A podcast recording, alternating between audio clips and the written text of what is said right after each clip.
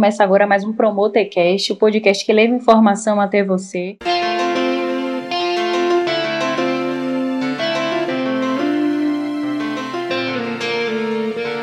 Hoje temos a nossa convidada Linesi. Ela é formada em estética, especialização em sexualidade humana e atua hoje como educadora sexual. Tudo bom, Linesi? Tudo ótimo, Carol.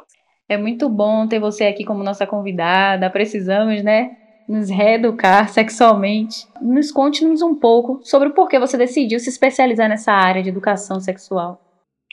Foi interessante que desde a faculdade que eu estava estudando estética e foi muito, foi muito legal que todos os meus colegas queriam fazer a, o famoso TCC voltado para alguma coisa, né? Outros queriam, como eu fiz a faculdade de estética, muitas pessoas queriam de acne, de celulite, eu disse, não, gente, eu não quero fazer uma especialização, não vou fazer um processo todo de um TCC voltado para isso, eu quero uma coisa mais na área de sexualidade. e foi muito interessante.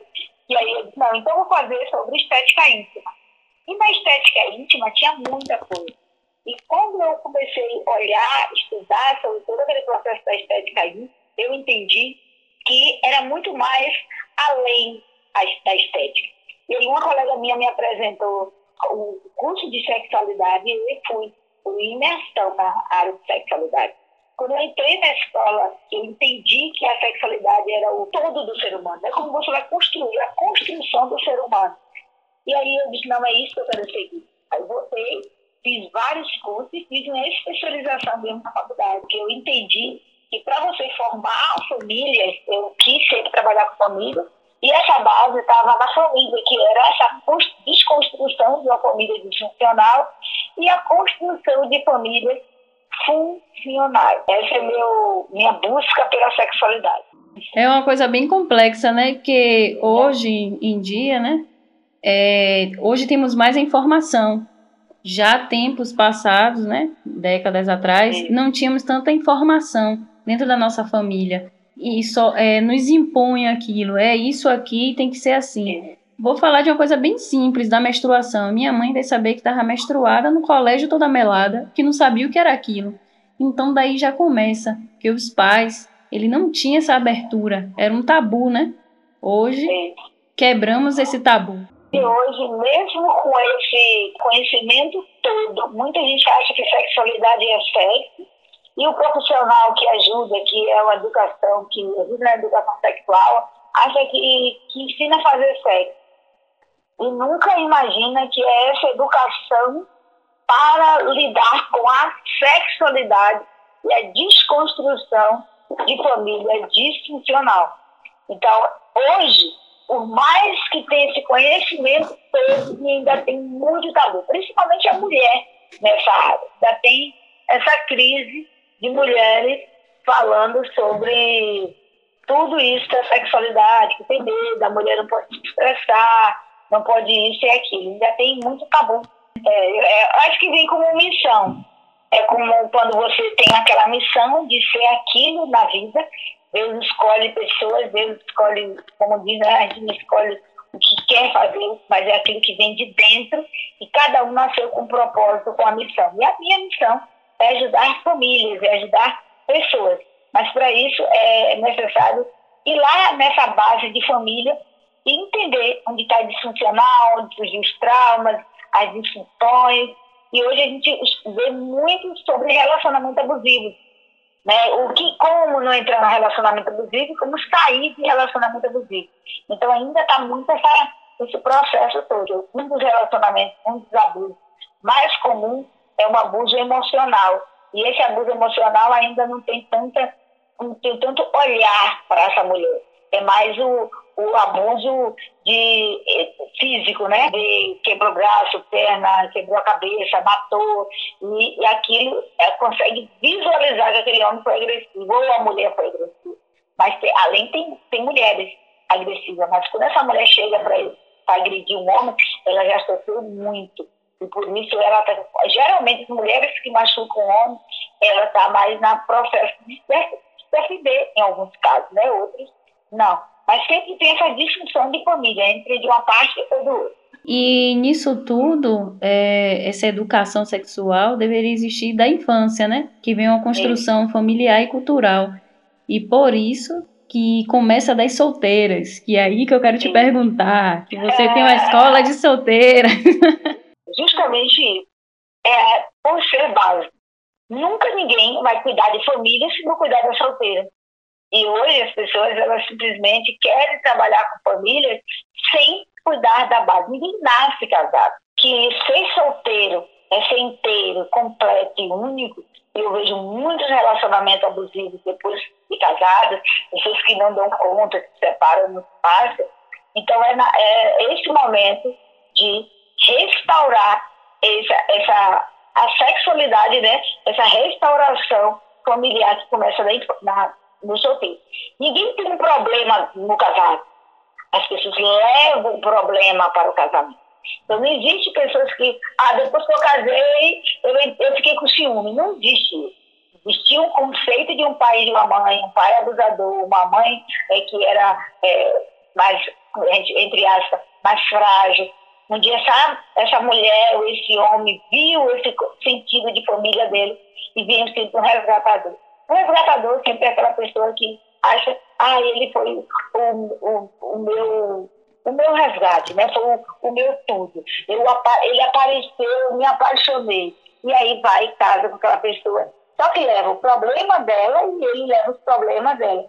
Geralmente diz que a gente leva cinco pessoas para um relacionamento. Por exemplo, eu trago meu pai e minha mãe e eu, e pego o pai dele e a mãe dele. Então, eu tô com o pai e a mãe dele, e o pai e minha mãe e ele. Então, cada um que pega cinco.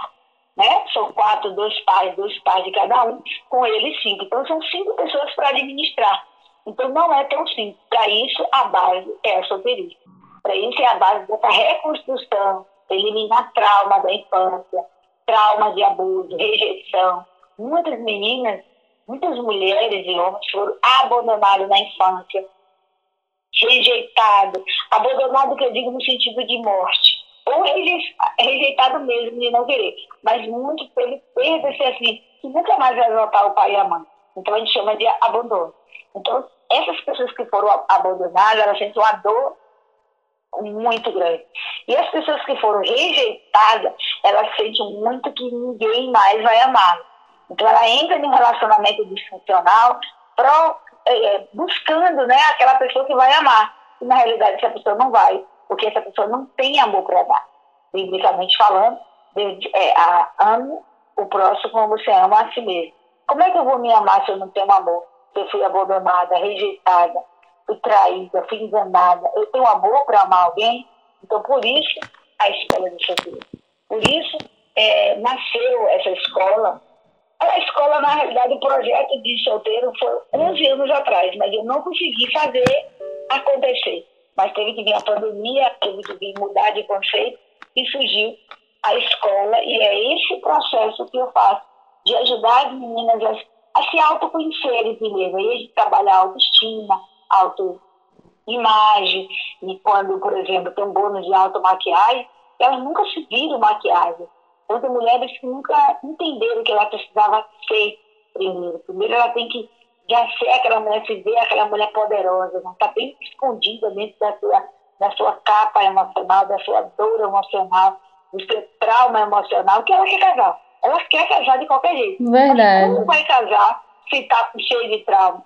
Esse marido não vai dar conta. Aí que vai surgir os ciúmes, as crises, as brigas, é aquela coisa que eu digo, uma mulher casada, quando vê muitas meninas solteiras, se ela não está feliz com ela, se ela não está plena nela, ela vai ter ciúme daquele monte de mulheres solteiras ali junto com, com ela e o marido.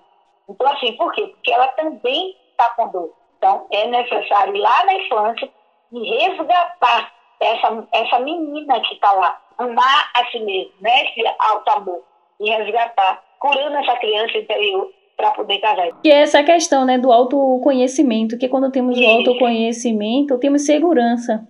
Eu acho que se essa escola, se pessoas tivessem visão, que nem é, você tem, eu acho que esse número de divórcio não crescia tanto. É, é. Segundo né, o, o IBGE, o número de divórcio cresceu 160%, principalmente na pandemia. Houve um número muito grande de divórcios. Então eu vejo que a escola de solteira, porque fala assim, né, escola de solteira. Não, não é para ficar solteira. Qual a sua estratégia para conscientizar as mulheres solteiras que precisam participar da escola, porque elas precisam participar? Qual é o seu método de conscientização? Eu convido, eh, fazendo essa grande pergunta, será que essa mulher ela, tá, ela tem facilidade de encontrar um bom relacionamento? Essa mulher nunca passou por nenhum problema emocionais? É, é, seus pais foram funcionais, então se a, se a grande maioria passou por relacionamentos desafiadores nas famílias de origem, elas teve é, desafios no relacionamento, passou por traumas, abuso, principalmente abuso sexual. 90%, 90 das mulheres que passaram por abuso como você falou, né, das divorciadas, das solteiras, tem aquelas que ficam em busca do grande amor e sempre diz que nunca encontra a pessoa certa, né? Que tá sempre batendo na porta e nunca é a porta certa, fica sempre sendo machucada. Então já tá sendo desgastada. Desgastada e cansada, né? É. Porque muitas já estão com 40 anos que nunca casou. Outras estão com 50 que nunca casaram. Então, assim, como essas mulheres nunca casaram, elas estão assim, será que verdadeiramente existe um para mim? Claro que a gente pode prometer todas as mulheres casarem, né? Mas, existe mais mulher que homem, né? Então, não, não adianta prometer isso, mas ajudar a curar a dor da emoção, sim. Isso a gente promete, porque é possível, muito mais possível, ela ser uma solteira funcional do que ser uma solteira disfuncional. Oh, foi muito bom esse bate-papo contigo, Lineci. Aprendi muito e creio que as ouvintes também aprendeu. E meninas, não só as solteiras, solteiras, mas solteiras divorciadas, solteiras desgarradas, todos, todos os tipos de mulher precisam ter essa aula da escola de solteira. É maravilhosa. É, nos ensina a ter um alto amor, autocuidado com nós mesmos, curar traumas, e qual é a página ali nesse? Que as meninas podem estar te encontrando? Tá no, no, meu Instagram, que é arroba Lúcia, Lineci com Y, 1.